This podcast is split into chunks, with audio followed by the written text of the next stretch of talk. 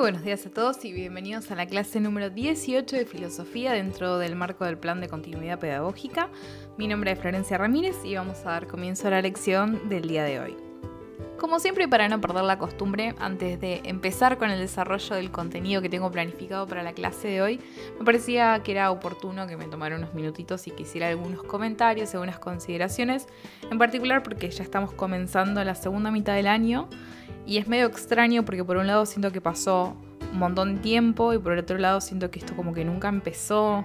Eh, entonces es como medio, medio raro. Estamos en este contexto de, pandemia y de eh, cuarentena y estar trabajando en forma virtual con todas las cosas que eso implica.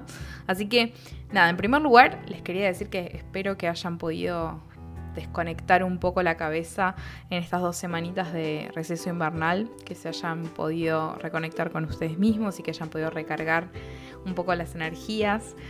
Nos queda una mitad del año que no sabemos bien cómo va a ser, pero lo que sí sabemos, o lo que sí sé, por lo menos personalmente, es que voy a ponerle toda la energía y toda la buena onda para tratar de que sea lo más amena posible, que podamos seguir trabajando y que podamos seguir aprendiendo eh, aún en este contexto tan particular. Así que bueno, espero que, les hayan servido estas semanas para desconectarse eh, y, recargar las, pilas, como les dije recién.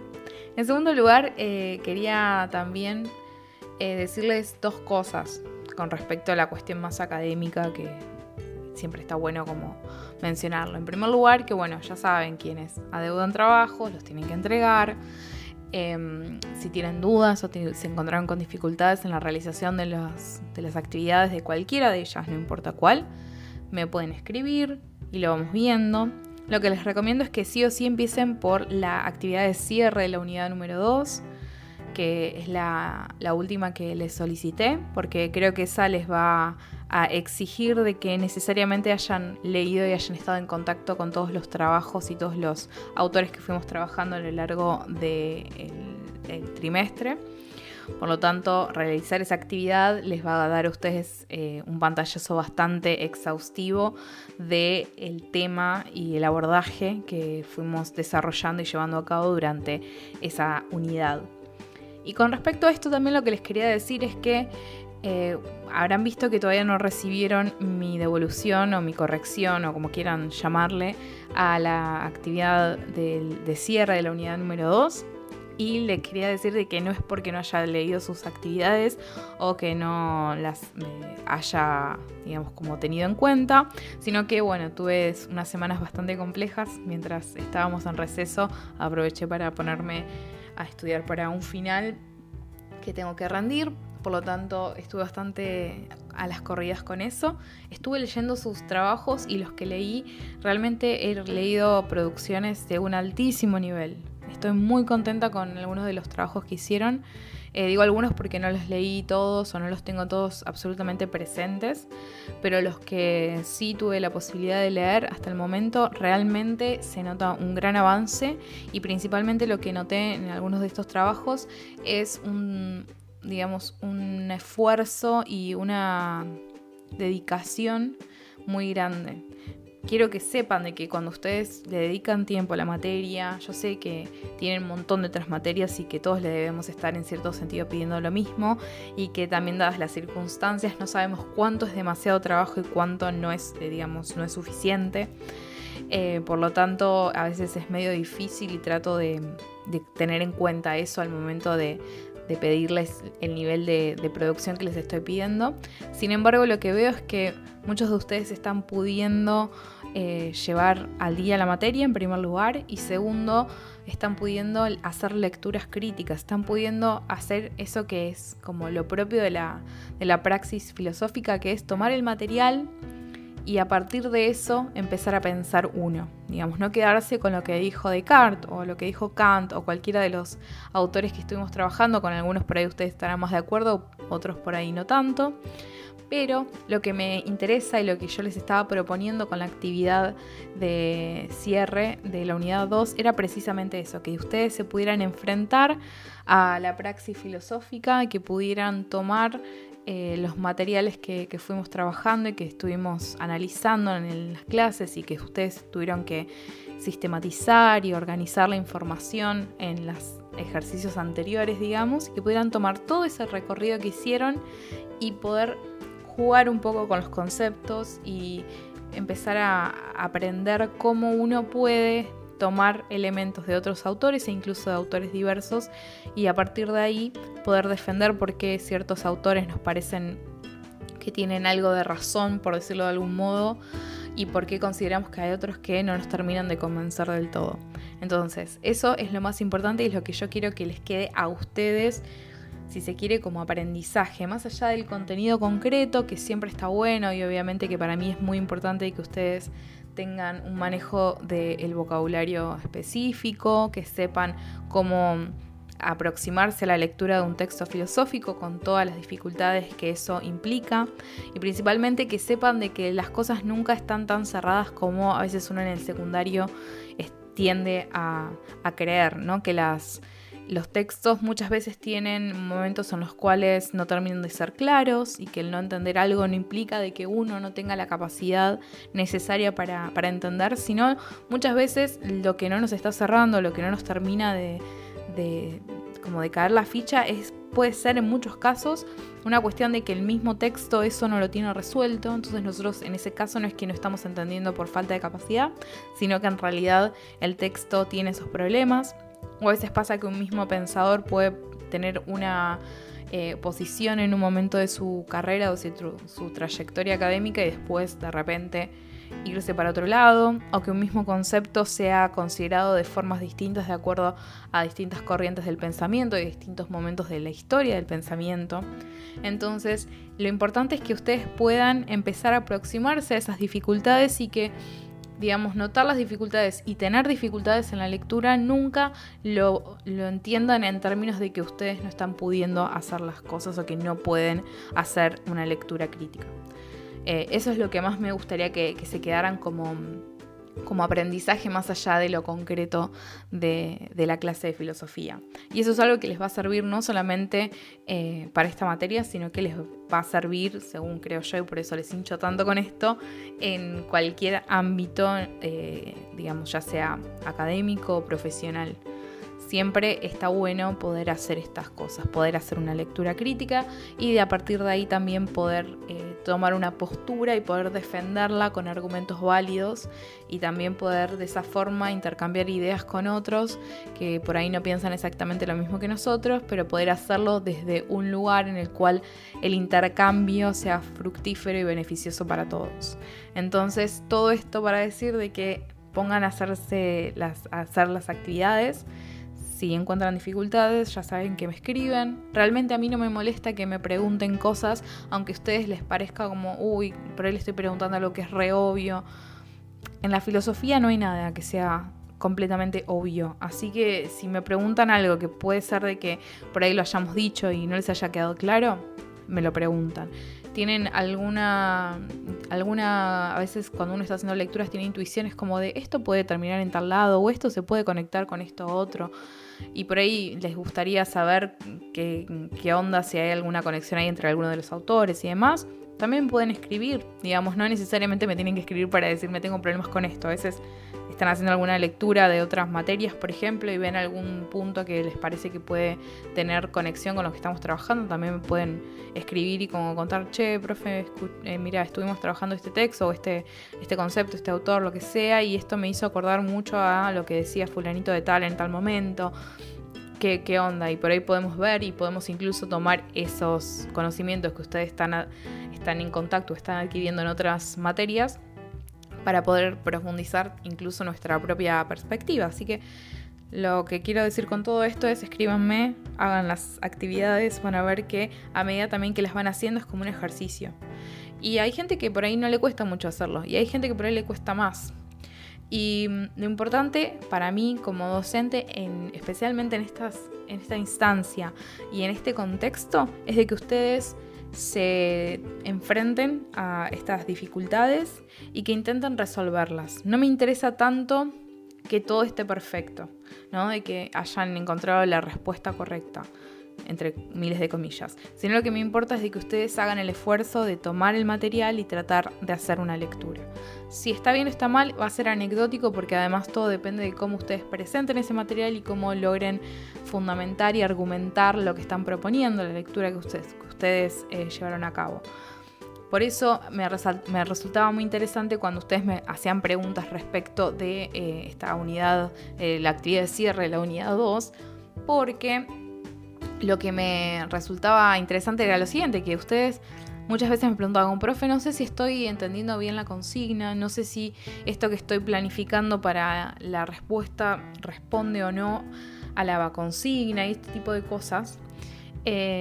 Y lo, súper interesante era de que todas esas cosas que ustedes estaban notando y las dificultades, entre comillas, que, estaban, eh, digamos, experimentando, estaban de alguna forma como presentes en la consigna para, enfrentarlos a ustedes a esa situación. ¿A qué me refiero con esto? Cuando hablábamos de, bueno, un sujeto universal de conocimiento. Ahora no recuerdo particularmente quién, porque no revisé los mails antes de grabar esto, pero eh, creo que fue una de ustedes, me preguntó, profe, bueno, ¿y el esta, esta idea de sujeto universal de conocimiento? ¿Qué es universal? ¿El sujeto o el tipo de conocimiento? ¿No? Como este tipo de distinciones, ¿no? Y decía, porque no sé si estoy yendo bien por donde quiero ir y no sé qué. Y mi respuesta fue, toma ese camino, esa distinción que vos estás ahí notando y fíjate a dónde te lleva. Porque la filosofía un poco es eso. A veces uno está leyendo una consigna y la consigna además era bastante amplia para que hubiera multiplicidad de interpretaciones y multiplicidad de respuestas posibles, no había una respuesta correcta, sino que lo que me importaba era el ejercicio que esa pregunta les iba a despertar a ustedes. Y este tipo de cosas con las que uno a veces se encuentra, decir, uy, encontré esta consigna, encontré esta palabra y esto me, genera como esta dificultad. ¿Y dónde está la distinción? ¿Está acá o está en este otro lado? ¿Qué es lo que estoy tratando de, de identificar esto o esto otro. Y por ahí están como rejuntas. Y si veo de que hay alguna distinción ahí que vale la pena, digamos, profundizar o aclarar, a veces mi, digamos, mi respuesta, como sucedió en este caso, podía ir por ese lado. Y eso es súper interesante, es súper valioso. Eso, por ejemplo, a mí como docente me da como el indicio de que algo se está activando en esas cabezas. Así que si tienen dificultades y sienten de que no saben muy bien dónde están parados con, la materia, por ahí piensan de que no entienden nada y que nada tiene como del todo sentido, siempre está bueno como dar un pasito atrás y tratar de ubicarse dónde estamos, ¿no? cuál es el problema que estamos rastreando y saber de que tener dificultades, como les decía antes, no es un problema de que no pueden hacer algo sino que en muchos casos es esto, es darse cuenta de que las cosas son complicadas. No es que, ah, bueno, esto debería poder resolverlo sin problemas. No, no necesariamente. Y es más, hay gente que hoy puede estar defendiendo una cosa o sosteniendo ciertas ideas o ciertas lecturas y después al pasar el tiempo vuelven esas lecturas y por ahí las complejizarían aún más o encontrarían ciertas eh, inconsistencias el pensamiento está en constante evolución, en constante cambio, entonces eso también es importante. Como resolvieron por ahí las, las actividades de la unidad al comienzo del año a cómo las empezaron a resolver al final, cambió un montón. Y probablemente si hoy les diera alguna de las consignas que ya hicieron, la mirarían de otra forma, porque tienen más información y tienen más herramientas a disposición.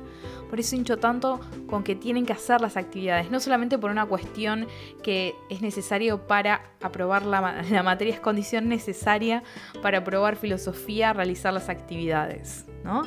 Sino que además eso mismo es lo que les va a dar todas las herramientas necesarias para poder eh, realizarlas. Es como un círculo. Se va, digamos, si hacen las actividades, van a poder realizar las actividades con mayor rapidez y con mayor eficacia a medida de que van avanzando. Entonces, al final, salimos ganando todos. Pero bueno, lo último que les quería decir es que mm, yo les había preguntado a ustedes si les servía como herramienta que yo arme algunas presentaciones por ahí de PowerPoint y que pudiera incorporar eso como una herramienta más de estudio. Muchos me dijeron de que sí. No es que me olvide de eso, pero bueno, volviendo un poco a esta, entre, entre comillas, excusa de que estuve bastante ocupada, no pude armar una presentación en PowerPoint para la clase de hoy. Sin embargo, es muy probable de que em, la vaya armando y que por ahí vaya poniendo información o elementos de la clase anterior en donde empezamos la unidad número 3 y los, algunos elementos que vamos a trabajar hoy en la clase. Es más, lo que se me ocurrió también es que por ahí a medida que van pasando las clases puedo ir sumando diapositivas a una, digamos, a una misma presentación para que quede todo junto y que después les sirva como herramienta de estudio, en este caso de la unidad número 3. Y para finalizar, y ya como creo que me parece que queda bien meter esto acá, me parecía un muy buen momento para recordar un poquito dónde estamos parados en lo que respecta al programa de la materia. Porque acuérdense que ustedes en el Classroom tienen el programa de la materia y eso es una herramienta de estudio muy valiosa si la sabemos usar a favor. ¿Por qué? Porque ahí ustedes van a ver de que en la, sección donde dice contenidos está dividido el contenido de las clases de acuerdo a las unidades. Y en la unidad número 3, que es la unidad de estética, que es la que empezamos la última clase antes del receso, venimos como un pelito atrasados, pero eso estaba medio previsto. Em, van a ver que en esta unidad lo que vamos a trabajar es obviamente la de, digamos, entender cuál es el campo propio de la estética y cómo se constituyó como una disciplina filosófica autónoma, que es básicamente el camino histórico que fuimos eh, transcurriendo en esa clase anterior, en la cual fuimos viendo cómo fue que llegamos a la crítica al juicio de Kant, que se considera como la obra que instaura a la estética, y fuimos viendo cómo antes había algunas eh, estéticas de corte fisiologista que fueron introduciendo algunos conceptos y algunas consideraciones relevantes, que después con Kant medio que terminan de juntarse algunas cuestiones y queda como instituida la estética, y especialmente lo que importa también en este caso es entender por qué la estética surge en la modernidad y no surgió antes. El rol que tiene a nivel social, es decir, por qué importa el problema del gusto en este momento histórico tan particular, especialmente el rol que tiene la burguesía en esto. Entonces, entender como todas esas cuestiones sería ese primer punto del programa. Después tenemos como, como tema eh, original, copia, eh, originalidad, copia y reproductibilidad técnica, que eso es lo que vamos a empezar a ver hoy. Entonces, ¿para qué les digo esto? Porque está bueno, especialmente cuando tengan que por ahí estudiar la materia para eh, alguna instancia de evaluación o lo que sea, siempre recuerden en primer lugar, usar el programa. Usar el programa les va a dar los puntos fundamentales que sí o sí ustedes tienen que saber para que alguien te pueda decir, bueno, sí, esta unidad está aprobada, ¿no? ¿Cómo, digamos, qué contenido es? Porque creo que en una de las clases que tuvimos virtuales, alguien, creo que había sido clara, si no me falla la memoria, pero puede que me esté equivocando, perdón si me equivoco, me, decía eh, esta cuestión de que yo a veces sumo información o trato como de profundizar en alguna cuestión que por ahí después no termina siendo lo más eh, relevante y que a veces sirve más para contextualizar o como para dar un poco más de información para que se entiendan las implicancias de algún movimiento o algún cambio de algo. Y ella me decía, bueno, ¿eso, eh, ¿eso va a ser evaluado o lo podemos obviar?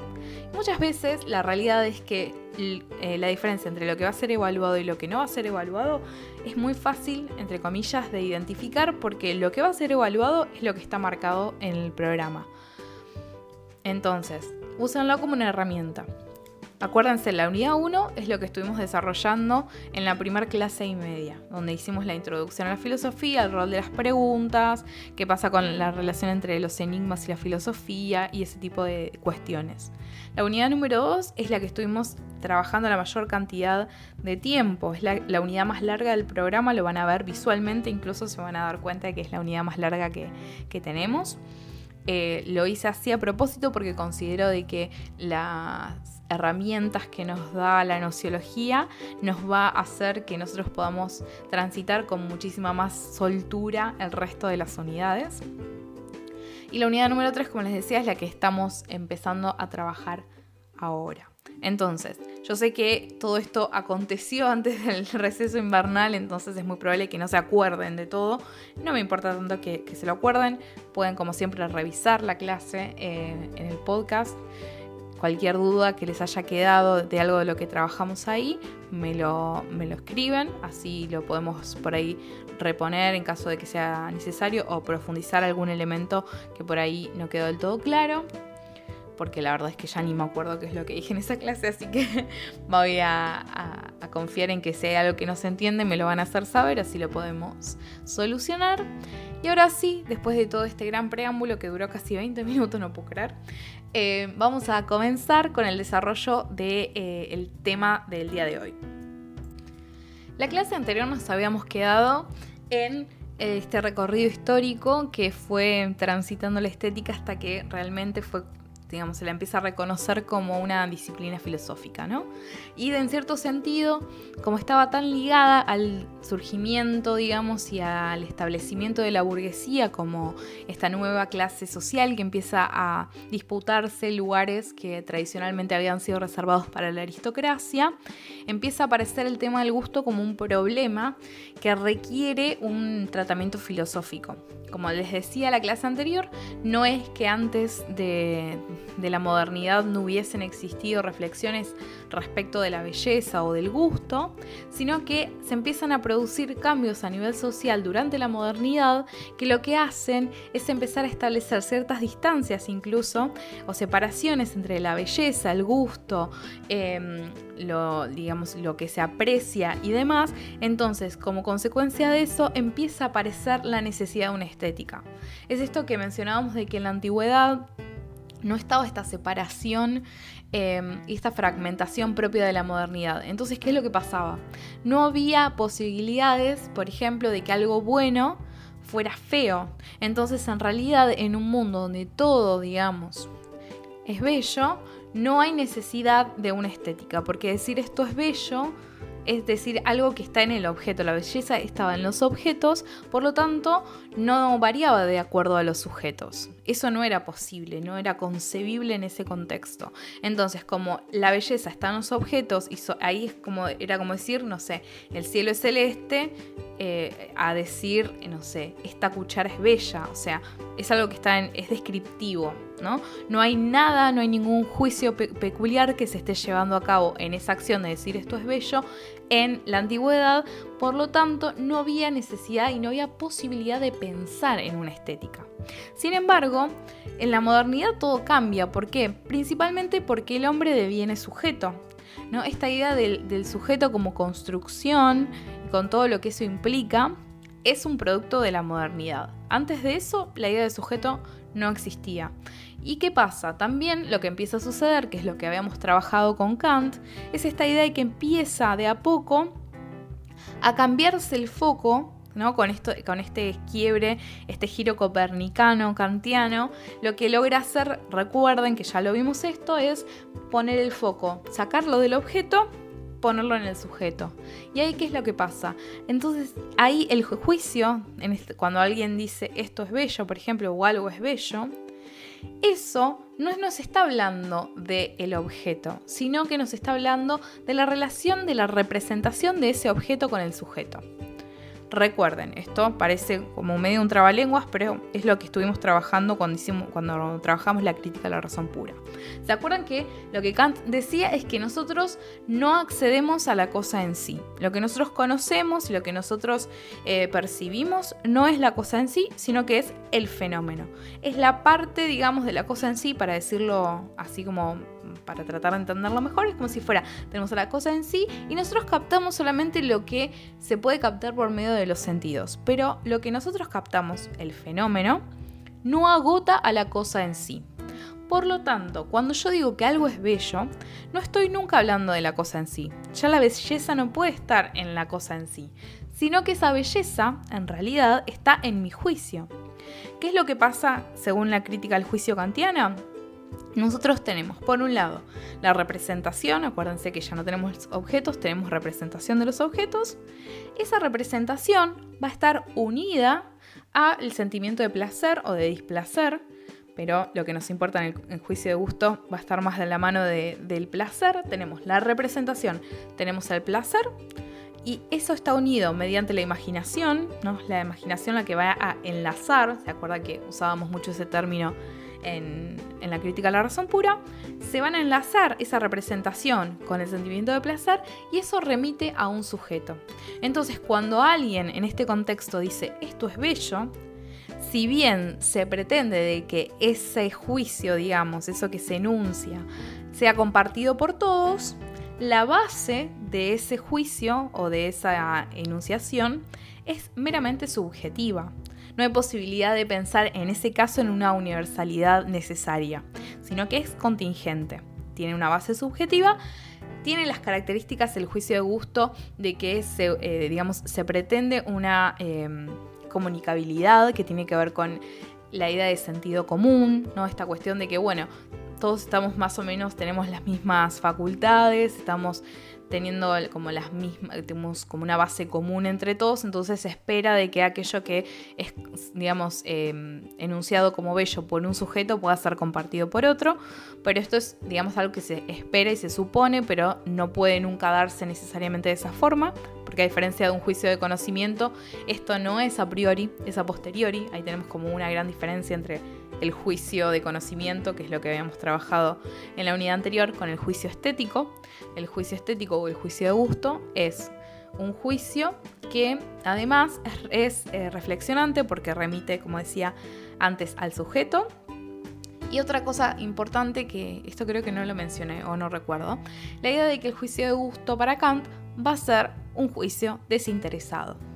¿Qué pasa? Eso es como bastante raro al principio, como un juicio de gusto desinteresado porque esta idea de una contemplación en relación a aquello que nos produce placer. Porque lo que él lo está separando todo el tiempo del juicio práctico, del juicio de conocimiento y también esta idea de que bueno, hay que separarlo de lo agradable. Lo bello y lo agradable son dos cosas distintas. ¿Qué pasa? En lo agradable, incluso en el juicio respecto de si algo es bueno, va a haber un interés, ya sea lo bueno porque eh, es, lo deseable a nivel social, entonces se busca eso. Pero después con respecto a lo agradable, lo agradable tiene que ver con la necesidad incluso de poseer algo.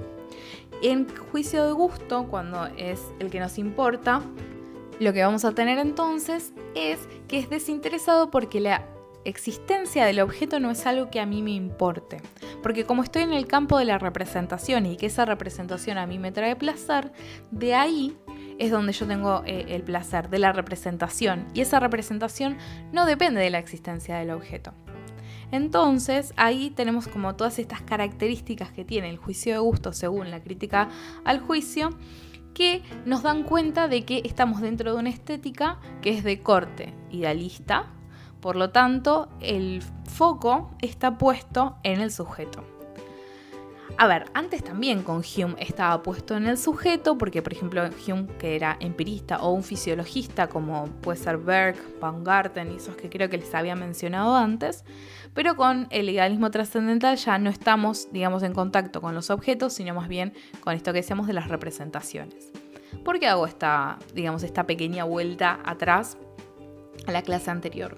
Porque para entender un poco mejor en qué difiere el autor que vamos a trabajar hoy, que es Walter Benjamin, eh, vamos a trabajar la, partecita por lo menos de la obra de arte en la época de su reproductibilidad técnica, que es una obra de 1936. Eh, para entender mejor en dónde encontramos la novedad en el planteo de Benjamin, es necesario tener en cuenta esto. Nosotros estábamos poniendo el énfasis con el, idealismo en general en el sujeto. Sin embargo, lo que empieza a pasar cuando, digamos, después de Kant vienen pensadores post-kantianos, les decimos. Estos post-kantianos son herederos del pensamiento de Kant y empiezan obviamente a, digamos, tomar el camino recorrido por Kant y empiezan a irse por otros lados. Van a aparecer autores súper interesantes como, no sé, Schlegel o, eh, bueno, eh, Schelling. Schelling es importante también era un filósofo idealista, también pertenecía al romanticismo, ¿se acuerdan que hablamos un poquito acerca del romanticismo? Bueno, un representante de este idealismo romántico alemán eh, es eh, Schelling. Schelling fue el primero que introduce dentro de la estética, digamos, el problema de, bueno, ¿qué pasa con la obra de arte? En el caso de Schelling, va a poner el énfasis en el problema de la obra de arte, pero considerando en particular qué es lo que pasa un poco con el sujeto productor de la obra.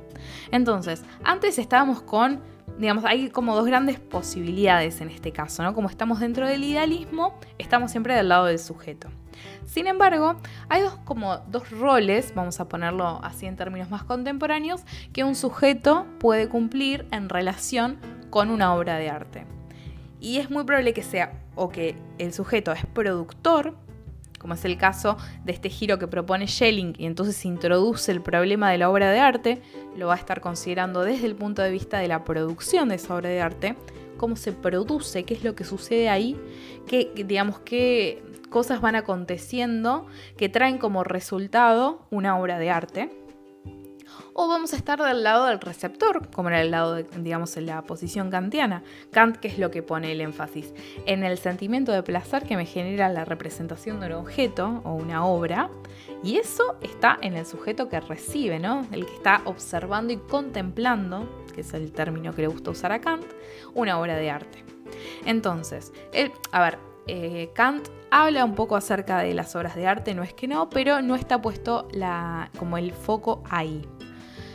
Entonces, ¿qué pasa? Acá tenemos estas estéticas de corte idealista. Tenemos el foco en el sujeto, ya sea el sujeto receptor o el sujeto productor. Sin embargo, lo que nosotros vamos a trabajar hoy, como les decía anteriormente, es el pensamiento de Walter Benjamin. Y mientras que el resto de los autores es finales del siglo XVIII, Schelling ya está en el siglo XIX, por ejemplo, vamos a trabajar con un autor de principios del siglo XX. O sea, piensen en el salto eh, que estamos haciendo y además piensen de que esto es una obra de 1936. Capaz que ustedes tienen abuelos que estaban vivos durante esa época. Es como que uno empieza a encontrar em, en, este, en estos casos como una cercanía entre miles de comillas, si bien el mundo de 1936 no es el mundo de la actualidad, eh, sí podemos como encontrar todavía esos rastros eh, de personas que estuvieron vivas durante ese periodo. Eso es súper interesante como primer momento, ¿no? Voy a hacer unos pequeños voy a tirar unos datos como para que nos ubiquemos un poco. Walter Benjamin eh, nació el 15 de julio de 1892, finales del siglo XIX, y falleció el 26 de septiembre de 1940. Si no me falla la memoria, Creo que fue suicidio, o sea, murió por sobredosis, pero creo que fue suicidio, no recuerdo ahora. Eh, es un pensador que fue, bueno, filósofo, crítico literario, traductor y ensayista. O sea, hizo realmente una, eh, una carrera muy interesante. Em, es, también un autor que sintetiza varios o que tiene elementos, eh, ya sea del idealismo alemán, obviamente, del romanticismo, del materialismo histórico y del misticismo judío también. Em, piensen además que estos autores, digo estos autores porque Benjamin estuvo bastante cercano a eh, lo que es la escuela de Frankfurt, es probable que en alguna otra materia hayan hablado un poquito acerca de Adorno y Horkheimer y la, escuela de, Frankfurt. Bueno, este es un autor que está asociado en cierto sentido con el pensamiento materialista de, ese colectivo. Por las dudas, la escuela de Frankfurt eh, era, nucleaba a varios investigadores que eran, bueno, hegelianos, marxistas y freudianos, ¿no? Estas tres figuras tan importantes Em, del pensamiento. Eh, bueno, es interesante porque, por ejemplo, Hegel hace, digamos, era discípulo de Marx y después le hace una crítica muy interesante. Bueno, hay muchos elementos ahí eh, que hacen que, la conexión sea eh, súper interesante de analizar. Sin embargo, no nos vamos a meter eso. El centro, digamos, de, este movimiento estaba en el Instituto de Investigación Social, obviamente en Frankfurt, en Alemania y eh, se considera que es ahí donde empezó a, surgir, digamos, la teoría crítica o que se fundó ahí. Muchos de estos autores después de tuvieron que irse de Alemania con, digamos, con consecuencia de la Segunda Guerra Mundial. Muchos de ellos después terminaron escribiendo em, en Estados Unidos. Adorno creo que fue uno de ellos, creo que Horkheimer también.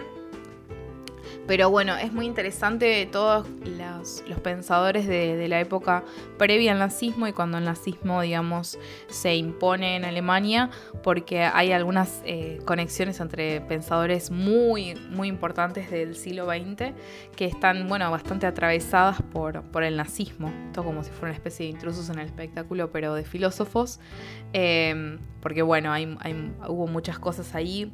Hannah Arendt, que es una, fue una increíble, digamos, ella no se llamaba filósofa, ella medio que se consideraba que era una, eh, una politóloga más de, esa, de esa onda, pero eh, ella es la que, una de las personas que más impulsó, digamos, la publicación de los textos de Benjamin, por ejemplo, eh, que lo cual me pareció siempre súper interesante porque, bueno, son dos pensadores increíbles.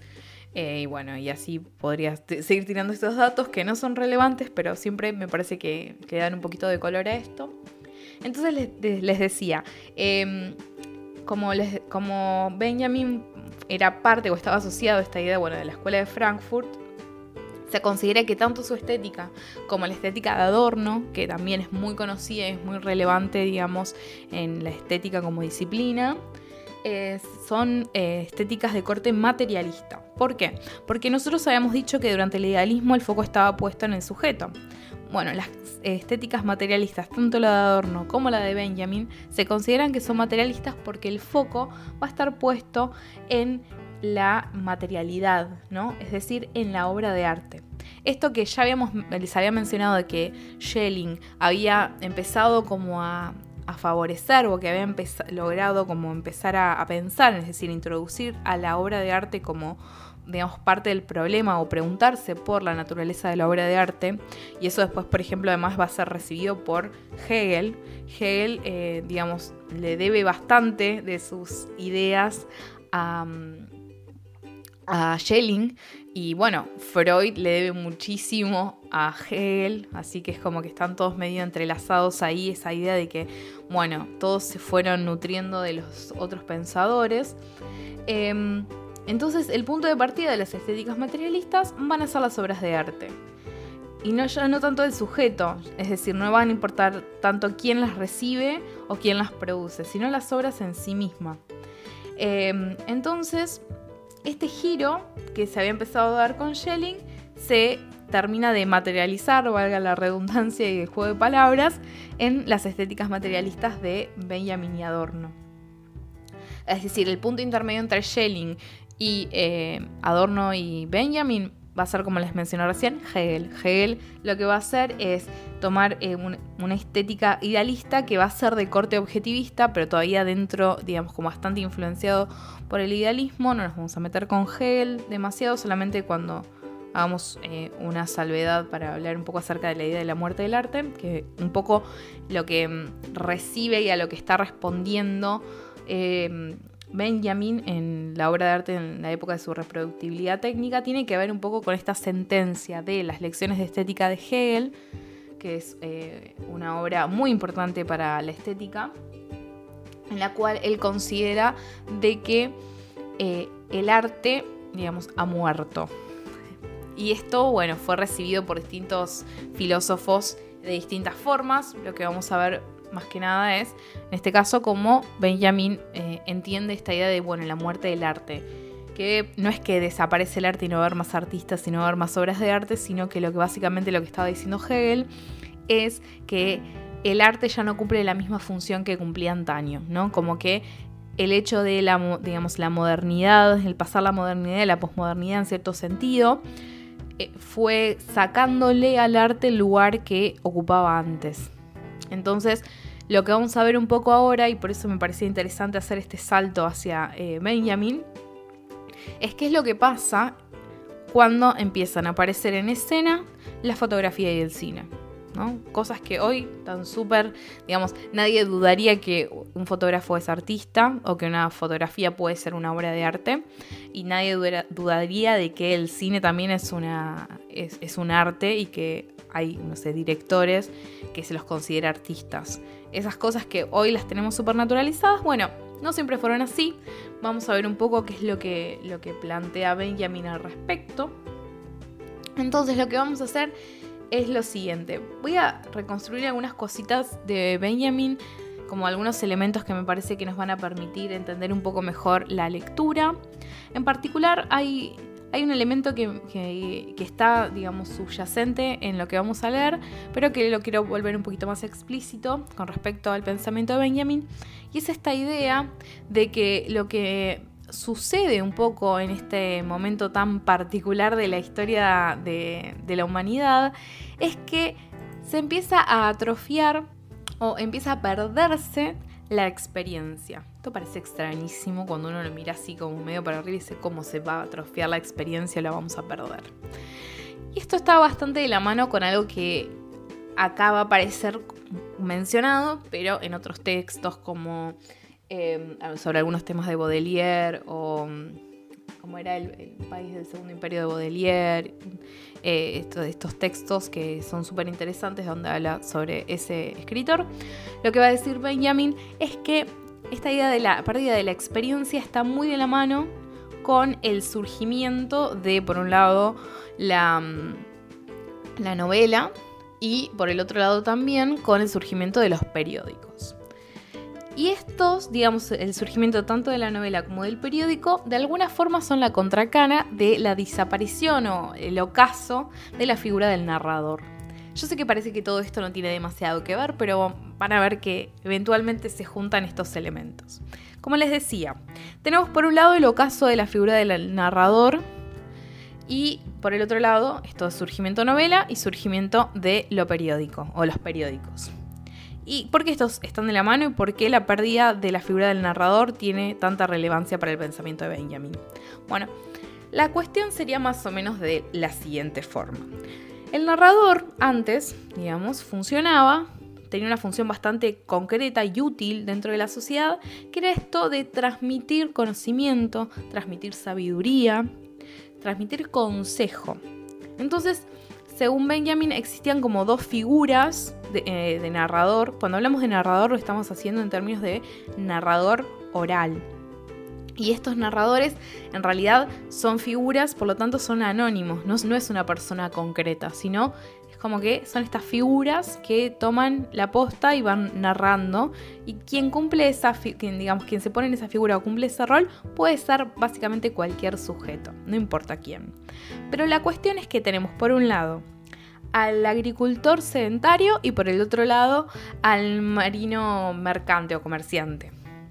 Entonces, estas dos figuras, digamos, tenían la posibilidad de hablar y de transmitir este conocimiento y de dar consejo a, quienes escuchaban, a sus oyentes, eh, porque, por un lado, quien había estado siempre en el mismo lugar, esta idea de el agricultor sedentario, había estado siempre en el mismo lugar, tenía un conocimiento profundo de la tierra, de la historia, de quienes habitaban y quienes habitan eh, ese espacio, ¿no? Esta idea de un conocimiento arraigado, con, que está también atravesado por su propia experiencia y lo que fue aprendiendo de sus antepasados, ¿no? Esta idea de, bueno, toda mi vida, hace generaciones y generaciones que vivimos en estas tierras, entonces conocemos con profundidad todos sus secretos, por decirlo de alguna forma, entonces eso le da una autoridad que le permite transmitir ese conocimiento y dar consejo, esa sabiduría, precisamente por haber estado siempre en ese lugar.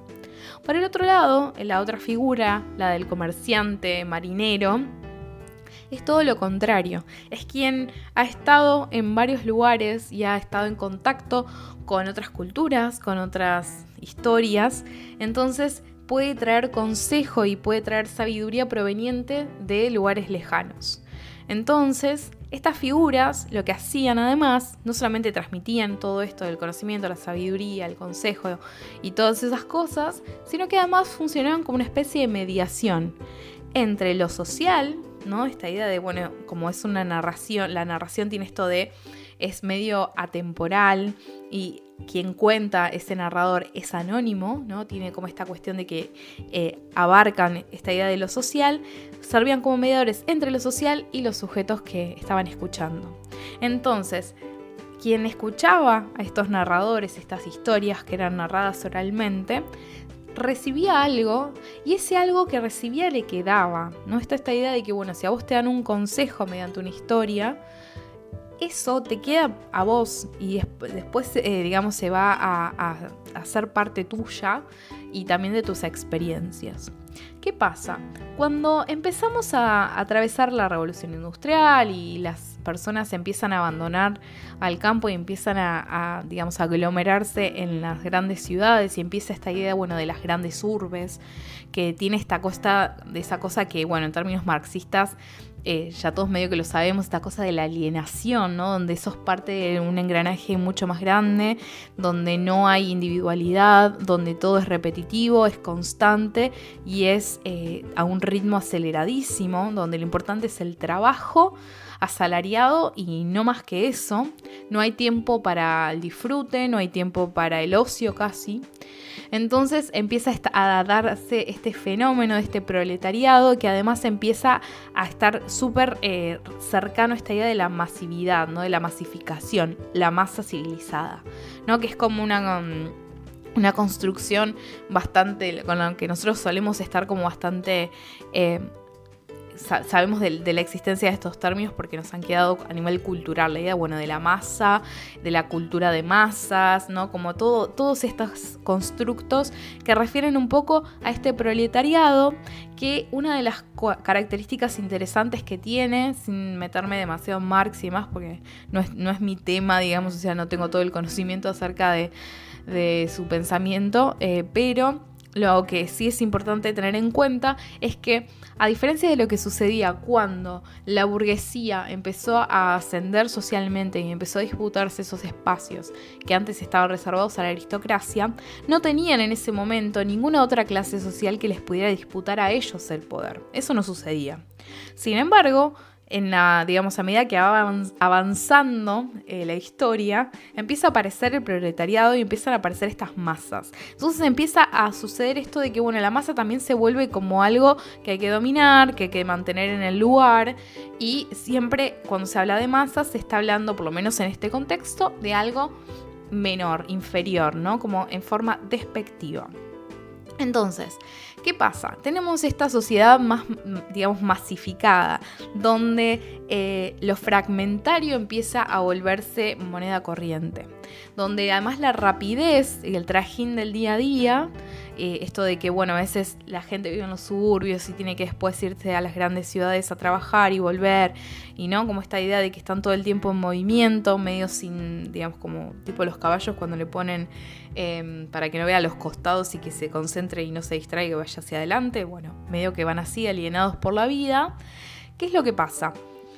Esa idea de, una, de la narración oral, del formar parte de, un mismo lugar, de obtener consejo y sabiduría de, estas historias, se vuelve obsoleto, no, no tiene lugar en este nuevo contexto.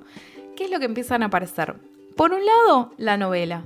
La novela, si bien no es que surge en este momento de la historia, las condiciones materiales posibilitan de que, digamos, esto está muy ligado también al surgimiento de la burguesía y al ascenso de la burguesía, empiezan a darse las condiciones materiales para que eso se vuelva una forma hegemónica de comunicación. Entonces la novela empieza a tener muchísima circulación. Todo el mundo tenía acceso a eso, gracias a las cuestiones obviamente como la imprenta y, todo lo demás. Empiezan a aparecer esas, eh, los folletines, empiezan a aparecer esas novelas eh, que estaban impresas en papel de pulpa, lo que se conoce como pulp fictions, eran eso. Eh, ¿no? Empieza como a, surgir todo esto y también surge el periódico, el diario, el que te va contando lo que pasó, ¿no? ¿Y qué pasa? Porque eh, Benjamin lo va a tematizar esto en términos de atrofia o pérdida de la experiencia. Porque por un lado, el narrador que aparece en la novela no es el mismo narrador de la narración oral, porque ahora este narrador ya no es anónimo, ya no trae consejo, ya no trae sabiduría, lo que se va a ver es que, o lo que él observa es que en la novela en realidad ya no se cumple esa función y que incluso las novelas de formación, como se le llaman a veces algunas novelas de Goethe, como creo que los años de aprendizaje de Wilhelm Meister, es uno de los ejemplos que, se suele utilizar, como estas novelas de que van contando y que tratan de ir eh, transmitiendo cierto conocimiento, no lo hacen de la misma forma ni con la misma efectividad que lo hacían los narradores orales. Entonces, ¿qué pasa? Ese, ese narrador que antes servía como puente entre lo social y lo individual, desaparece. Entonces ya no hay forma de que se pueda transitar ese espacio. Y además, también esta idea de los fragmentarios se va a traducir en los periódicos. Ahora que tenemos acceso a los diarios por internet, esto no se va a cumplir de la misma forma, pero incluso podríamos eh, tomar las mismas herramientas y pensar un poco qué es lo que sucedería o cómo entendería Benjamin hoy lo que sucede con los diarios eh, online donde está todo como actualizándose constantemente. Lo que va a decir es que con respecto a los periódicos y a la idea de lo periódico, es que estos están en realidad pensados para ser producidos muy rápidamente, consumidos muy rápidamente y olvidados con la misma rapidez. ¿Por qué? Porque piensen que, bueno, las noticias tienen que ser, eh, vienen de todas partes, ¿no? Digamos, ya no hay como separación. Puede ser de algo que pasó en la esquina de tu casa, algo que pasó en Córdoba, algo que pasó, no sé, en China y, ¿no? Vienen de todos lados. Entonces, por un lado, está esta cuestión de que no necesitan demasiada explicación porque lo que a vos te traen es como un recorte muy específico y chiquitito de lo que aconteció. Para cuando llegó al diario, ya, digamos, los hechos pasaron. Entonces, no, digamos, ya no son relevantes. En muchos casos no son cosas extraordinarias, ni mucho menos. Es algo normal casi lo que a veces aparece como noticia. Y además al mismo tiempo es necesario de que te reconstruyan un poco el contexto porque está todo tan traído de los pelos que no hay conexión entre una noticia y la que sigue. Entonces en realidad esa idea de totalidad y esa idea de pertenencia y digamos de conexión con los elementos se, se vuelve digamos imposible. Entonces todo esto esta idea de que la, experiencia se va perdiendo, se va a ver también reflejado, vamos a ver cómo, en este texto de la obra de arte en la época de su reproductibilidad técnica. Porque esto mismo que caracteriza a la sociedad de masas, esta pérdida de la experiencia, esta fragmentación, va, digamos, y esta pérdida de, esa idea de una totalidad y de algo como único y particular, eh, se va a romper absolutamente. Entonces, ahora sí vamos a meternos con la lectura. Vamos a agarrar eh, la obra de arte en la época de su reproductibilidad técnica. Como les decía, esto es un ensayo. Creo que es bastante, digamos, de, juventud, si no me falla la memoria. Eh, y la verdad que es un ensayo increíble. Eh, no es muy largo, creo que, no, creo que lleguemos a leerlo todo, pero no, no sería una mala idea si a alguno le interesa. Es una lectura bastante accesible, aunque tiene obviamente sus dificultades. Entonces, capítulo 1, o en realidad sección 1, dice lo siguiente. Cuando Marx emprendió el análisis del modo de producción capitalista, este modo de producción estaba en sus inicios. Marx orientó sus investigaciones de manera tal que ellas alcanzaron un valor de pronóstico se remontó a las relaciones fundamentales de la producción capitalista y las expuso de manera tal que surgiera de ellas lo que podría esperarse del capitalismo en el futuro. Surgió que no solo se podía esperar una explotación intensificada del proletariado, sino finalmente también la preparación de las condiciones que hacen posible su propia eliminación. El cambio radical de la superestructura, que procede más lentamente que el de la infraestructura, ha necesitado más de medio siglo para ser vigente en todos los ámbitos culturales el cambio de las condiciones de producción. ¿En qué figura aconteció? Solo ahora puede ser constatado. En esta constatación, ciertas exigencias de índole pronóstica están indicadas, pero eso le corresponde menos a tesis acerca del arte proletariado después de la toma del poder, para no hablar de la sociedad sin clases, que a tesis acerca de las tendencias del desarrollo del arte bajo las condiciones de la producción actual. Su dialéctica no es menos patente en la superestructura que en la economía. Por eso era erróneo infravalorar el valor de la lucha de tales tesis. Dejan de lado un número de conceptos tradicionales como creación y genialidad, valor eterno y misterio, concepto cuyo uso incontrolado y de momento difícilmente controlable conduce al tratamiento de los materiales fácticos en sentido fascista. Los nuevos conceptos que en lo que sigue se introducen en la teoría del arte se diferencian de los más corrientes en que son completamente inútiles para los fines del fascismo. En cambio, son útiles para formular demandas revolucionarias en la política del arte. Esta primera sección más que nada sirve para asentar un poco el tono de la obra.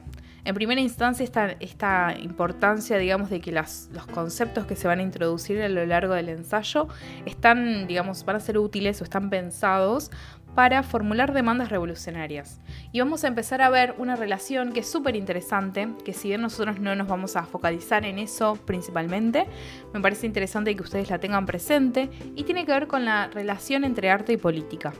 Es decir, el arte, entendida en estos términos, no está separada de la política, no es apolítica o no corre en una, digamos, una especie de línea paralela que nunca se toca sino que están ambas esferas fuertemente ligadas la una con la otra. Hay una conexión directa. Ya vamos a ver cómo es que esta relación se va a explicitar en esta obra en particular, pero está bueno que ustedes lo tengan presente. Y por el otro lado, esto que mencionaba al comienzo de la impronta marxista en el pensamiento de Benjamin.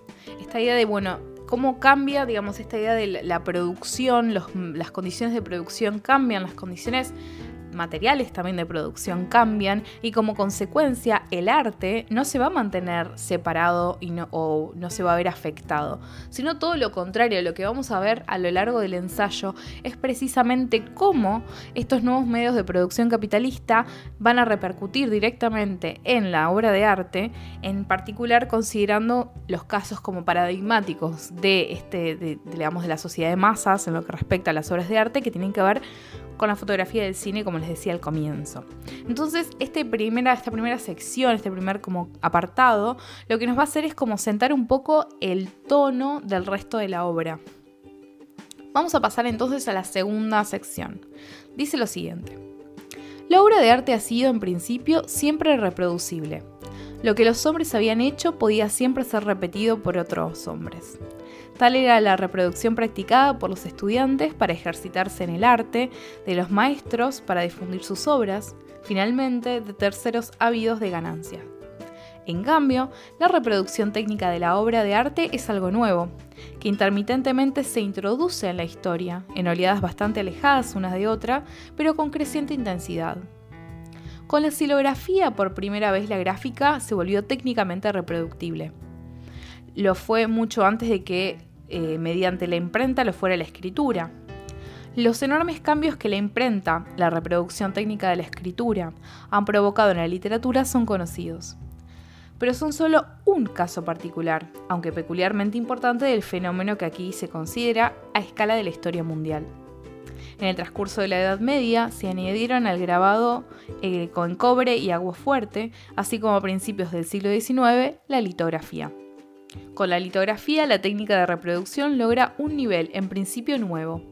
El procedimiento muchísimo más preciso que diferencia la aplicación del dibujo en una piedra de una entalladura en un bloque de madera o su incisión en una placa de cobre le dio a la gráfica por primera vez la posibilidad de llevar sus productos a mercados no solo de manera masiva, como antes, sino en configuraciones nuevas cada día.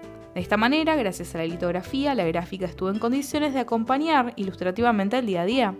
Empezaba a seguirle los pasos a la imprenta. Pero ya en estos inicios, pocas décadas después de la invención de la litografía, sería aventajada por la fotografía. con la fotografía en el proceso de producción de la imagen por primera vez, la mano fue exonerada de las obligaciones artísticas más importantes que incumben de allí en adelante solo al ojo. Dado que un ojo capta más rápidamente de lo que la mano dibuja, el proceso de reproducción de la imagen se aceleró tan enormemente que podía seguirle los pasos al lenguaje. Si en la litografía estaba virtualmente latente el periódico ilustrado, con la fotografía lo estaba el film sonoro. La reproducción técnica del sonido fue acometida a fines del siglo pasado, Hacia 1900, la técnica de reproducción había logrado un estándar en el que no solo comenzaba a convertir en su objeto a la totalidad de la obra de arte tradicional y a someter a los cambios más profundos sus efectos, sino que conquistaba un lugar propio entre los procedimientos artísticos. Para el estudio de este estándar, nada es más instructivo que la manera en que sus dos eh, diferentes manifestaciones, reproducción de la obra de arte y arte cinematográfico, repercuten en el arte en su figura tradicional. Esta segunda sección entonces nos empieza a introducir un poco más concretamente cuál es la visión de, de, Benjamin respecto de, bueno, qué es lo que pasa con la fotografía y el cine. Empieza a aparecer esta idea que ya está en el título, que tiene que ver con la reproductibilidad técnica. Porque como mencionaba al comienzo de esta sección, la obra de arte siempre fue reproductible o reproducible. ¿Por qué? Porque se usaba esta idea de, bueno, copiar a los grandes maestros para aprender de ellos. Eh, las tareas incluso de, copia eran parte de la currícula tradicional de las escuelas donde se enseñaba las bellas artes. Entonces, digamos, la copia como incluso como mecanismo de aprendizaje nunca, digamos, está negada en, este, en, esta obra, en esta obra, refiriéndome a este ensayo. Pero lo que no pasaba es esta idea de una reproductibilidad técnica. Esta idea de que, bueno, se pueden hacer muchas copias iguales y casi que no, existiría en realidad, esto lo vamos a ver más adelante, la idea de un original. Porque, ¿qué pasa? Y acá vamos, voy a hacer una pequeña, un pequeño paréntesis que vamos a volver un poquito hacia Platón. ¿Por qué? Porque acá está eh, incipientemente esta idea, o está en realidad subyacentemente esta idea, de que tenemos por un lado la obra, por ejemplo, de los grandes maestros, ese sería el original, tenemos, no sé, la Mona Lisa, vamos a poner una obra que todos más o menos es muy factible que tengamos en la cabeza, tenemos la Mona Lisa.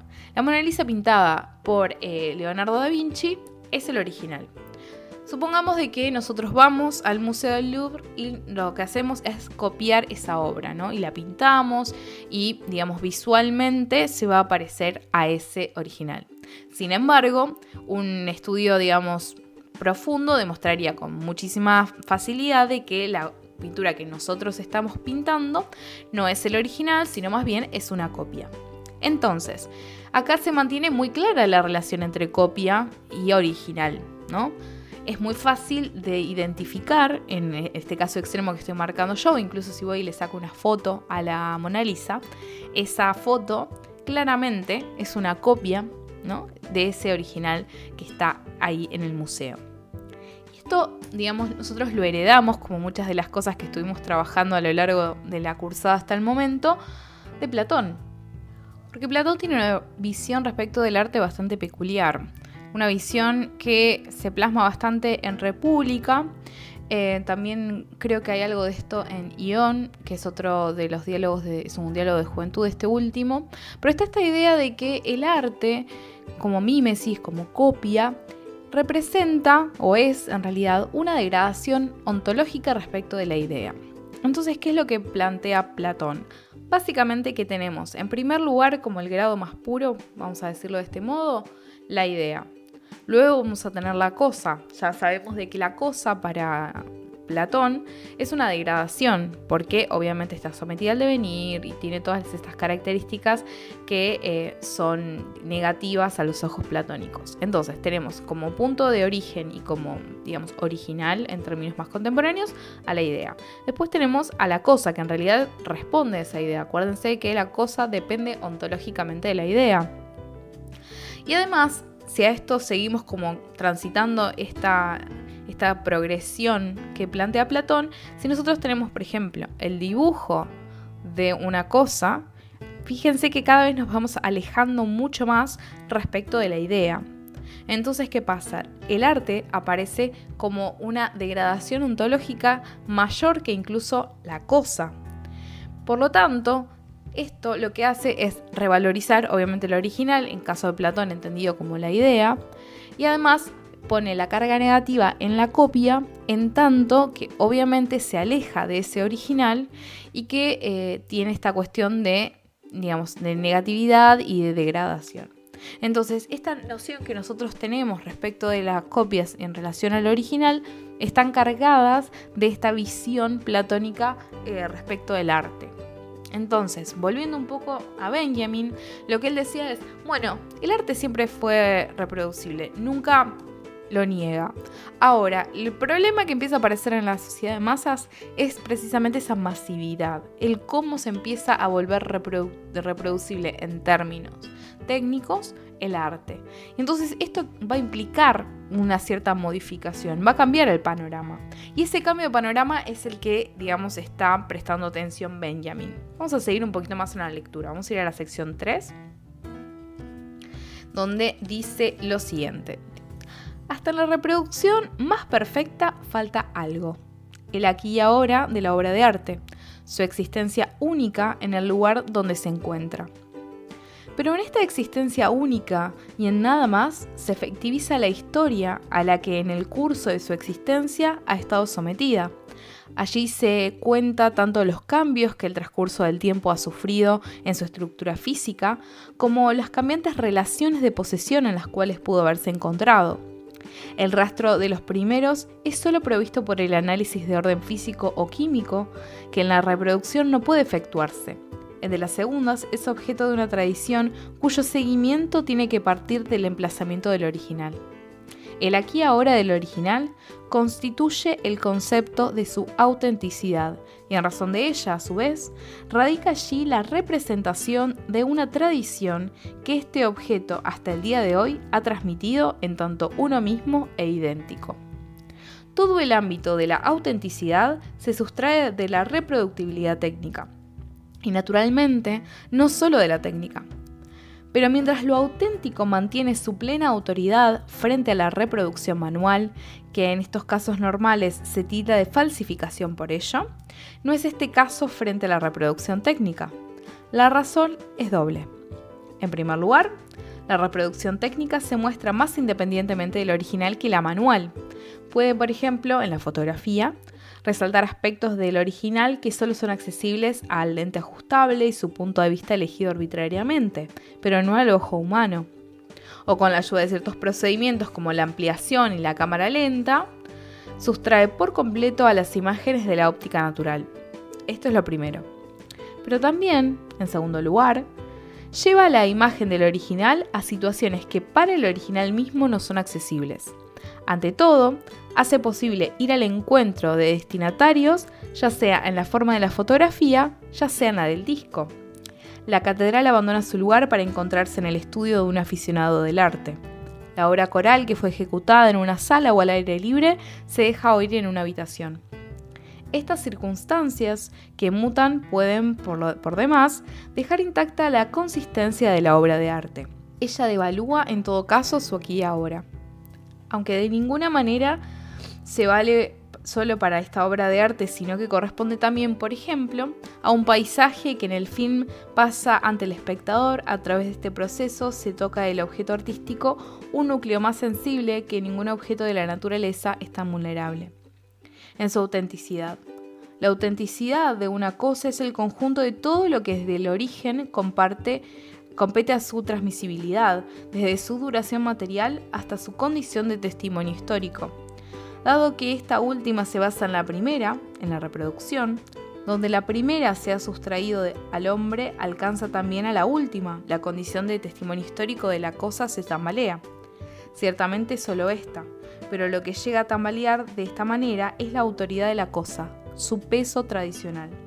Se puede resumir estas características en el concepto de aura y decir, lo que decrece en tiempos de reproductibilidad técnica de la obra es su aura.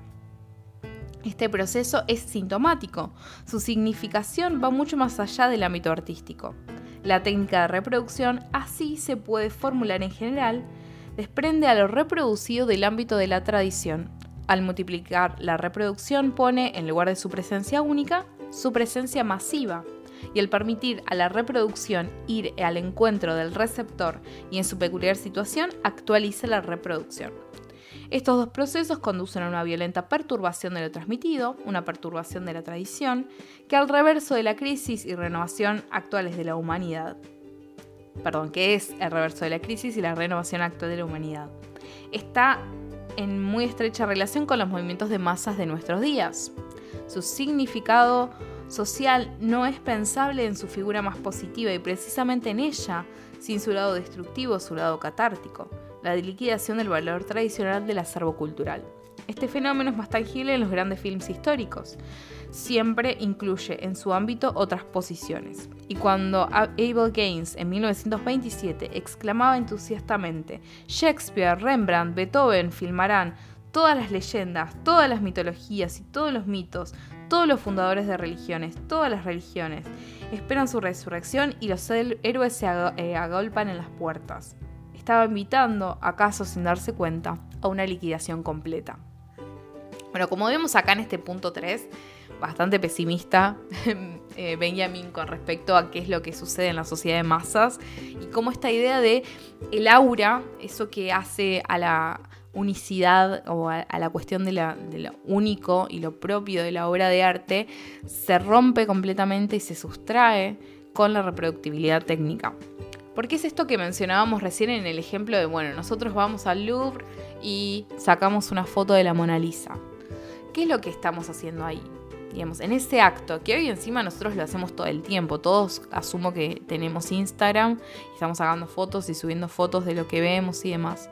Eh, y en ese caso, por ejemplo, si fuéramos a un museo, es muy probable que es muy común sacar esa foto, ¿no? De, alguna obra que nos guste. O incluso de los grafitis que podemos ver en, afuera cuando se podía salir y, podemos sacarle foto de esas cosas, ¿no? Digamos, ¿qué es lo que, lo que hacemos en, en esa acción? En esa acción de tomar una fotografía. Bueno, para Benjamin lo que estamos haciendo en el caso de que estamos fotografiando, por ejemplo, una obra de arte, o que la obra de, arte sea esa fotografía y se da en este contexto de reproductibilidad técnica, lo que sucede es básicamente de que sacamos ese aquí ahora, no hay forma de que esa materialidad de la obra que tiene que responde a las condiciones materiales de producción y responde también a las condiciones históricas y, un montón de otros elementos que, que, se plasman en los materiales, ¿no? Piensen que hay pigmentos, por ejemplo, que se usaron en ciertos periodos de, la historia y después se fueron reemplazando por otros. Em, entonces, por ejemplo, esa, la presencia de ciertos eh, pigmentos o de ciertos elementos van a estar presentes en eh, obras de ciertos periodos y por ahí en otros momentos eso ya no, sucede. Entonces, si digamos hay reproductibilidad técnica, eso no, lo podemos rescatar. No hay posibilidad de mantener esos elementos que corresponden a la materialidad de la obra, que responden también a un aquí y ahora muy concreto. Todo eso se sustrae y se desprende. Es como que solamente nos quedamos con un aspecto de aquello que estamos, en el caso de que ponía recién sacando la foto de la Mona Lisa, perdemos toda esa materialidad. Ya no vamos a estar en contacto o no vamos a estar ni siquiera en presencia de los trazos que llevaron, digamos, que componen a la imagen. No vamos a estar en contacto con esos pigmentos y esas pinturas que estuvieron, digamos, en contacto con la mano de Leonardo no, vamos a estar en contacto con todas las partículas que, digamos, están en ese, en ese lienzo y que responden a su historia, qué lugares estuvo, a dónde fue almacenada, ¿no? el paso del tiempo, cómo fue degradando los materiales o no si no se ha sufrido decoloración, si ha estado en contacto con el sol, todo eso afectaría, por ejemplo, a las cuestiones que mencionaba al principio respecto de los elementos físicos, eso que podemos nosotros percibir por ahí con análisis de tipo más físico o químico, pero también con esto, bueno, los lugares en los que estuvo, toda esa historia que es eh, también parte de la historia de esa obra. Todo eso con la reproductibilidad técnica se pierde, se sustrae. Y eso tiene que ver un poco con esto que yo les mencionaba al comienzo, cuando antes de empezar la lectura, con qué es lo que sucede y cómo lee Benjamin en este caso el avance de la sociedad de masas. ¿no? Esta idea de que, bueno, desaparece la figura del autor, del narrador, perdón, es reemplazada por la figura del autor. Eh, esta degradación de la experiencia. Además, esta cuestión de lo fragmentario que se ve en lo periódico, ese trajín de la alienación de, la masa proletaria tenemos eso. Y después, por el otro lado, en el, campo del arte, empezamos a tener el cine, empezamos a tener la, fotografía, que son obras que ahora creo que más adelante lo va a decir bien explícitamente, que nacen sin aura, ¿no? Porque ya no hay posibilidad de un original, ¿no? Eh, esto cuesta a veces pensarlo, pero piensen que siempre cuando, especialmente incluso cuando se está pensando en, el film, en el film, en el rollo, ¿no? en el objeto material que por ahí hoy ya no se usa porque es todo en, formato digital, donde eh, la idea de originalidad en algo que, son archivos que se copian y se van ensamblando y reemplazando y pasando de un lugar a otro, cuál es el original de todos esos, la verdad que es medio casi imposible y no tiene demasiado sentido pensarlo así, porque ¿cuál sería el original? Ya hablamos de una primera copia. Incluso cuando sacamos una fotografía, eh, el archivo que se genera ya es una copia de, esa imagen que, yo capté. No es esa imagen. Lo que me queda es ese archivo y ese archivo en realidad ya es la copia. Entonces nunca, tuve nunca puedo obtener ese original. Eh, y para una fotografía eh, antes pasaba lo mismo. Lo que yo tenía cuando antes en las, formas más primitivas de fotografía, donde creo que era con nitrato de platas, había una exposición y demás, esas placas en las cuales se, digamos, se reflejaba la imagen eh, y que captaba esa imagen, tenían que ser reveladas. Y en el proceso de revelado de lo que yo voy a tener ahí como resultado, básicamente es una primer copia, pero es, digamos, ese no es un original porque después sigo haciendo copias y son todas exactamente iguales, por lo tanto no hay nada de la materialidad que las haga únicas ni que las haga separables la una de la otra. Y entonces, ¿por qué la segunda copia sería, digamos, estaría, eh, sería distinto, estaría degradada en relación a la primera? No tiene sentido. Entonces, esos problemas que él estaba rastreando en la sociedad de masas, lo va a ver reflejado en todos los elementos.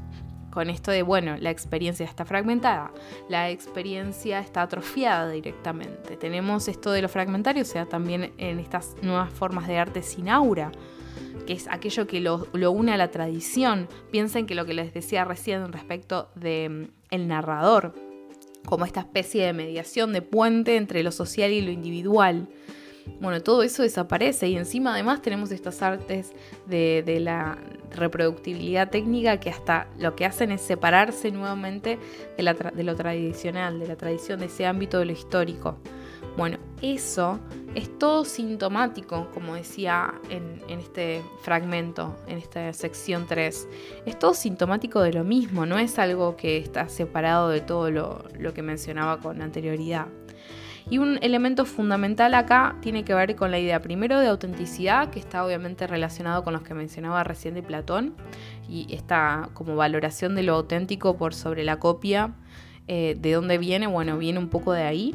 Y la idea del concepto de aura. El concepto de aura es uno de los conceptos claves de esta obra y del pensamiento de Benjamin en general. Es un, concepto bastante complicado para sistematizar porque hay bastantes como versiones del mismo concepto y eh, va como, van apareciendo como nuevos matices. Pero acá en esta idea de, bueno, el aura es lo que decrece cuando aparecen las obras, de, las obras que son reproducibles técnicamente. Cuando aparece la reproducción técnica y aparece la fotografía del cine como obras que nacen sin aura, eh, eh, ahí es cuando el aura dice, va a decir Benjamin después, se hace como explícita. Es como que nos damos cuenta de la existencia del aura en las obras de arte clásicas o tradicionales, precisamente cuando se ponen al lado de estas obras eh, nuevas propias de este nuevo modo de producción capitalista, porque obviamente el cine pensado como el ejemplo paradigmático de la sociedad de masas, esto que se produce para ser distribuido masivamente y que ser, ser consumido masivamente. Es casi todo lo contrario de lo que sucede con el museo y las obras de arte, que están más pensadas para bueno, un público más limitado. Eh, bueno, hay, hay, un montón, por ejemplo, de, pensadores que trabajaron con qué es lo que pasa, digamos, con, los museos, qué rol tienen, esta idea de que, bueno, supuestamente están abiertos para todo el mundo, pero al mismo tiempo no. Entonces, bueno, ¿qué es lo que pasa ahí? Sirven como esta, esta idea de, bueno, está reservado para ciertos sectores sociales y no para todos. En cambio, el cine y la fotografía, digamos, son accesibles para todos. Hoy la mayoría de nosotros tenemos dispositivos que nos permiten eh, crear, por un lado, eh, obras eh, fotográficas y cinematográficas o audiovisuales y consumir entonces, hoy es mucho, y esto sucedía también con, en la sociedad de masas, ¿no? Digamos, el cine estaba medio pensado para, para ese, proletario, que, el proletariado que, tenía que, que en algún momento paraba, tipo tenía el, día de, descanso, iba y consumía eso. es lo que, digamos, por ahí hoy eh, lo hacemos en casa mirando Netflix, pero la idea es la misma. Entonces, estas, estas nuevas formas de producción capitalista en relación con el arte traen a la fotografía, traen al cine, y a los ojos de Benjamin eso empieza como a quitarles quitarle algo a la obra de arte que antes le era propio. Tiene que ver con este concepto de aura. Acuérdense que estamos dentro de una estética materialista donde lo que va a importar es la obra de arte y no tanto desde la recepción de la obra de arte ni desde la producción de la obra de arte. Sino sería casi como una, una visión desde la obra de arte en sí. Algo bastante interesante y bastante em, como revolucionario en ese sentido, digamos, porque ahí el sujeto no, tiene ese lugar privilegiado que venía manteniendo desde el idealismo. Em, vamos a seguir un poquitito más con la sección número 4. Me sale medio extraño ese 4, pero bueno, lo voy a dejar igual. Dice lo siguiente. En el transcurso de grandes periodos históricos, junto a todos los modos de existencia del colectivo humano, se modifica también el tipo y el modo de su percepción. La manera en que se organiza la percepción humana, el medio en el que ocurre, no está condicionada solo naturalmente, sino históricamente. Los tiempos de las invasiones bárbaras, en los cuales emerge la industria artística romana tardía y el Génesis de Viena, no solo tienen otro arte que de la antigüedad, sino también otra percepción, los eruditos de la Escuela de Viena, Riel y Winkhorf, que se opusieron al peso de la tradición clásica, bajo el cual habían estado enterrado aquel arte, han sido los primeros en llegar a pensar en extraer de allí conclusiones acerca de la organización de la percepción en tiempo en que estaba en vigor. Pero más que sus conocimientos fueran de amplio alcance, estos investigadores tenían allí su límite y se contentaron con exponer la asignatura formal que era propia de la percepción en tiempos tardíos romanos. No intentaron, y quizás tampoco pueden esperar lograrlo, mostrar los profundos cambios sociales que, se encuentran, que encuentran su expresión en esta mutuación de la percepción. En la actualidad, están dadas condiciones más favorables para una comprensión tal. Y si los cambios en el medium de la percepción de los que somos contemporáneos se pueden concebir como declinar, eh, declinar del aura, es posible mostrar así sus condiciones sociales. Voy a hacer un parate acá porque me parece que hay elementos súper interesantes, por lo menos que para mí lo son, para tener en cuenta. Esta idea de que también lo que fue cambiando, y creo que de alguna forma es lo que está, digamos, a la base de las consideraciones que hice respecto de la atrofia de la percepción y demás, es esta idea de que la percepción no solamente está condicionada biológicamente o como dice acá naturalmente, sino también históricamente. Y eso para mí es súper interesante para pensar muchos de los cambios que nosotros estamos atravesando hoy en día respecto, por ejemplo, de qué es lo que pasa con las redes sociales y las aplicaciones y todo eso. Porque, ¿qué pasa? La percepción también va a estar condicionada por, por ejemplo, cuántas horas estamos acostumbrados actualmente a estar frente a una pantalla, eh, cómo nos llaman la atención cierto tipo de, construcciones o ciertos colores. Todos esos elementos, digamos, qué es lo que hace atractivas ciertas imágenes, en, eh, digamos, en relación con otras, todo eso lo vamos construyendo históricamente. No es lo mismo eh, acá voy a contar como una pequeña anécdota, pero me parece que sirve para ilustrar un poco esta idea de que la percepción no solamente se construye eh, naturalmente, como dice Benjamin, o fisiológicamente, sino también a nivel histórico. Y ese, ese nivel histórico que acá menciona Benjamin, yo diría que también es obviamente cultural, es también generacional, por ejemplo, ¿no? Piensen si hay diferencia, no sé si ustedes lo vivieron, yo a veces lo vivo esto y nos pasa eh, mucho a mi familia con respecto, por ejemplo, a, mi, a mis padres o a mis tíos y demás, como una generación, digamos, mucho más grande que, la mía. La diferencia entre cuando sacan fotos ellos y cuando sacan fotos ustedes. ¿No? Piensen, hagan el ejercicio de ver si alguien, a mis primas les pasó mucho, se fueron de viaje con, su mamá y eh, su tía, no mi mamá, la, hermana, la tercera hermana. ¿Y qué pasaba? Cuando ellas le pedían, por ejemplo, vendría a ser a cualquiera de mis tías que le saque alguna foto en algún lugar histórico o algún lugar divino de los que visitaron cuando fueron a Europa, cuando sacaban la foto se daban cuenta que, por ejemplo, no sé, estaba torcida, que por ahí estaban cortadas algunos elementos que eran importantes para la toma, que por ahí eh, estaba movida o ese tipo de detalles que hacen a, la composición de la, de la, imagen en general. Entonces mis primas miraban la foto y era como, no, sacala de vuelta porque esto así no está bien. Y era algo que mis tías no podían percibir directamente, digamos, es como que no estaban acostumbradas porque venían por ahí de una, digamos, de otro tipo de prácticas donde la fotografía por ahí era algo mucho más ocasional, donde solamente algunos por ahí tenían el gusto por la fotografía, obviamente que siempre hubo gente que les gustó sacar fotos, pero era algo que estaba bastante condicionado por la materialidad de tener que comprar y después revelar rollos analógicos, lo cual era caro. Entonces uno al momento de sacar una fotografía, por ejemplo, eh, o sacaba y después la foto que saliera ya está, y era lo que era y no había mucho, mucha más vuelta que esa. O, por ejemplo, los fotógrafos que pasaron de sacar en sociales, como las fiestas de 15 o ese tipo de eventos, pasaron de sacar con rollo a sacar en formato digital, cambió mucho la forma en la cual se saca.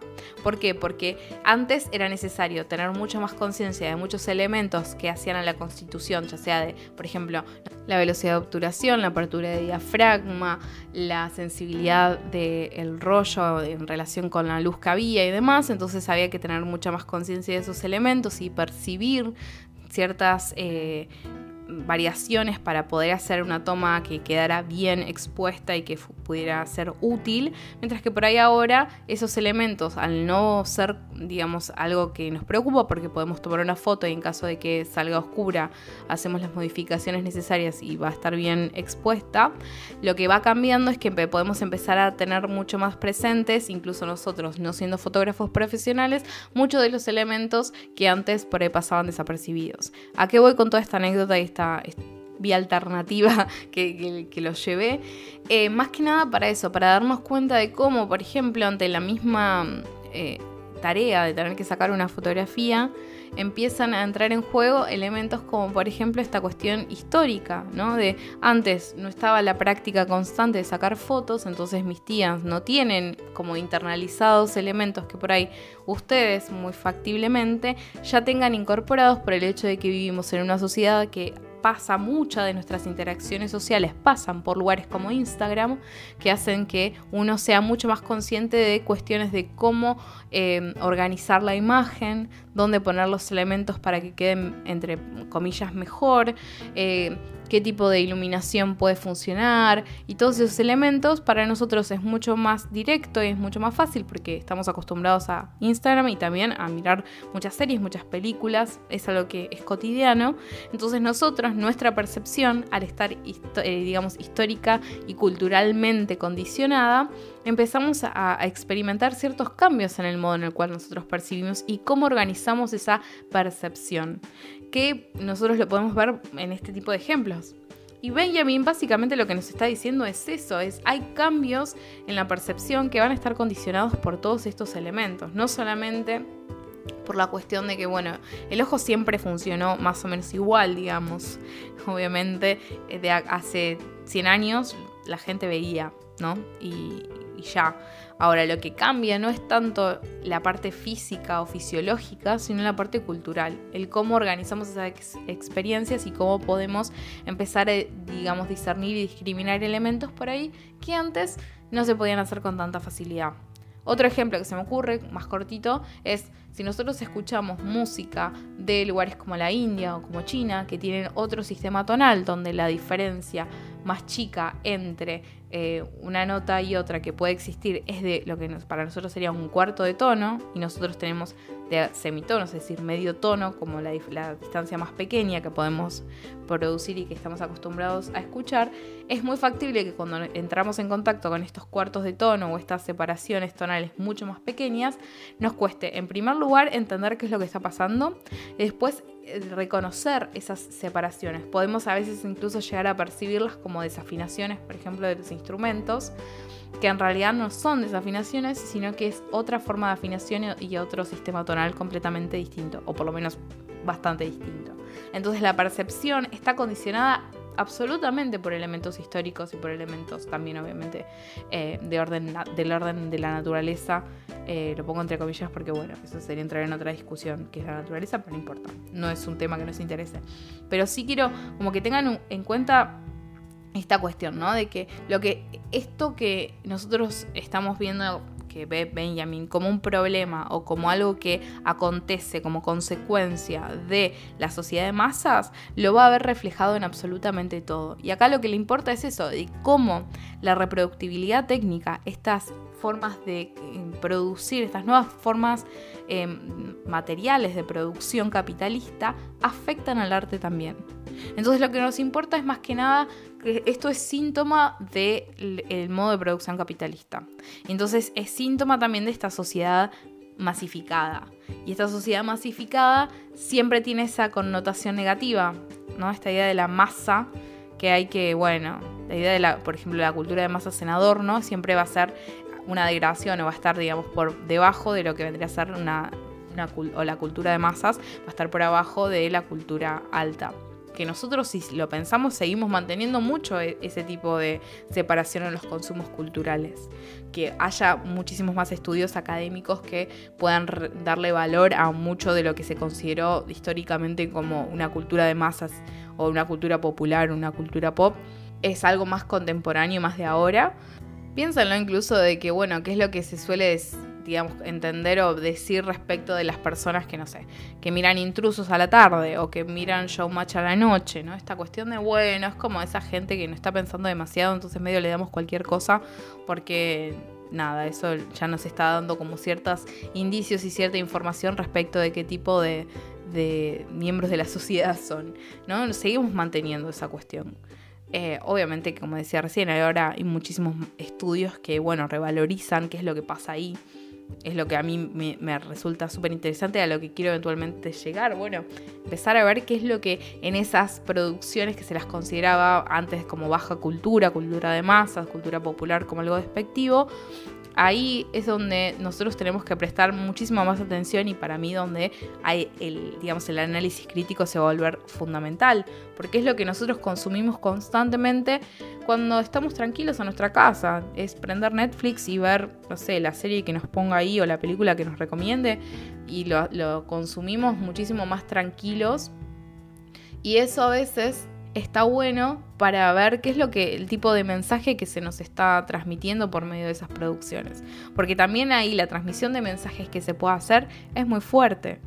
¿no? Ahora eh, por ahí hay, mucha más conciencia respecto a algunos temas y podemos em, identificar con muchísima más claridad cómo nosotros fuimos aprendiendo muchos conceptos y muchas formas de, em, digamos, de, y muchos valores, los fuimos adquiriendo de los consumos culturales que, a los que estuvimos expuestos durante nuestros, nuestra juventud. Piensen esto que, muchos ya han notado respecto a qué, roles cumplen, no sé, las mujeres en los, dibujitos animados, qué, qué tipo de roles o qué tipo de personajes son los varones, qué características tienen, cómo no sé, eh, aprendemos qué es lo que se espera de nosotros, si somos varones y si somos mujeres, que si bien ahora está muchísimo más em, pensado y hay muchísimos estudios y por ahí estamos más atentos a ciertas cosas, muchas de ellas se siguen siendo, em, se siguen reproduciendo precisamente en estos espacios en los cuales siempre se los consideró como menores y como que no tienen relevancia.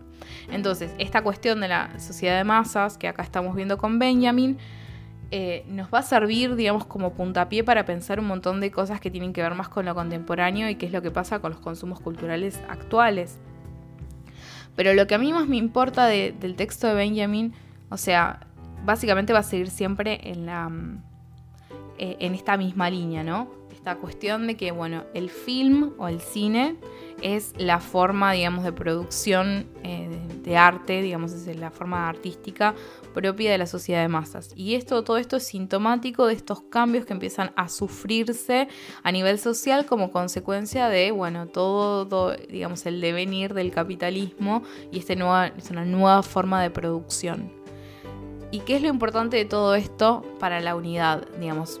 ¿Por qué tenía para mí importancia de, de visitar lo que es una estética materialista, porque nos va a permitir entonces empezar a pensar desde el punto de vista de la obra de arte, porque ya no estamos hablando solamente de los sujetos, sino que empezamos a ver, a poder problematizar también a, la cuestión material.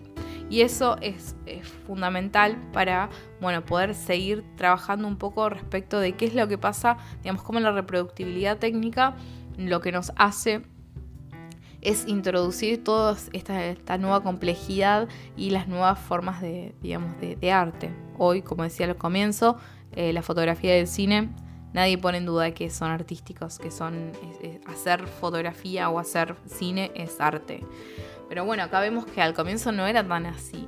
Entonces, em, lo, lo importante sería de recordar estos conceptos, especialmente esta idea del aura y esta idea de la autenticidad como un valor y eh, esta cuestión de, bueno, la, introducción de la sociedad de masas como un actor social que tiene un lugar peculiar y vamos a, ir, vamos a seguir trabajando sobre esto para poder pensar un poco más, como les decía, lo que a mí me interesa es más que nada pensar los consumos culturales que nosotros consumimos hoy en día, especialmente ahora que nos pasamos tanto tiempo en nuestras casas y uno cae en mirar Netflix, en mirar, no sé, Amazon Prime o la, que sea, ¿no?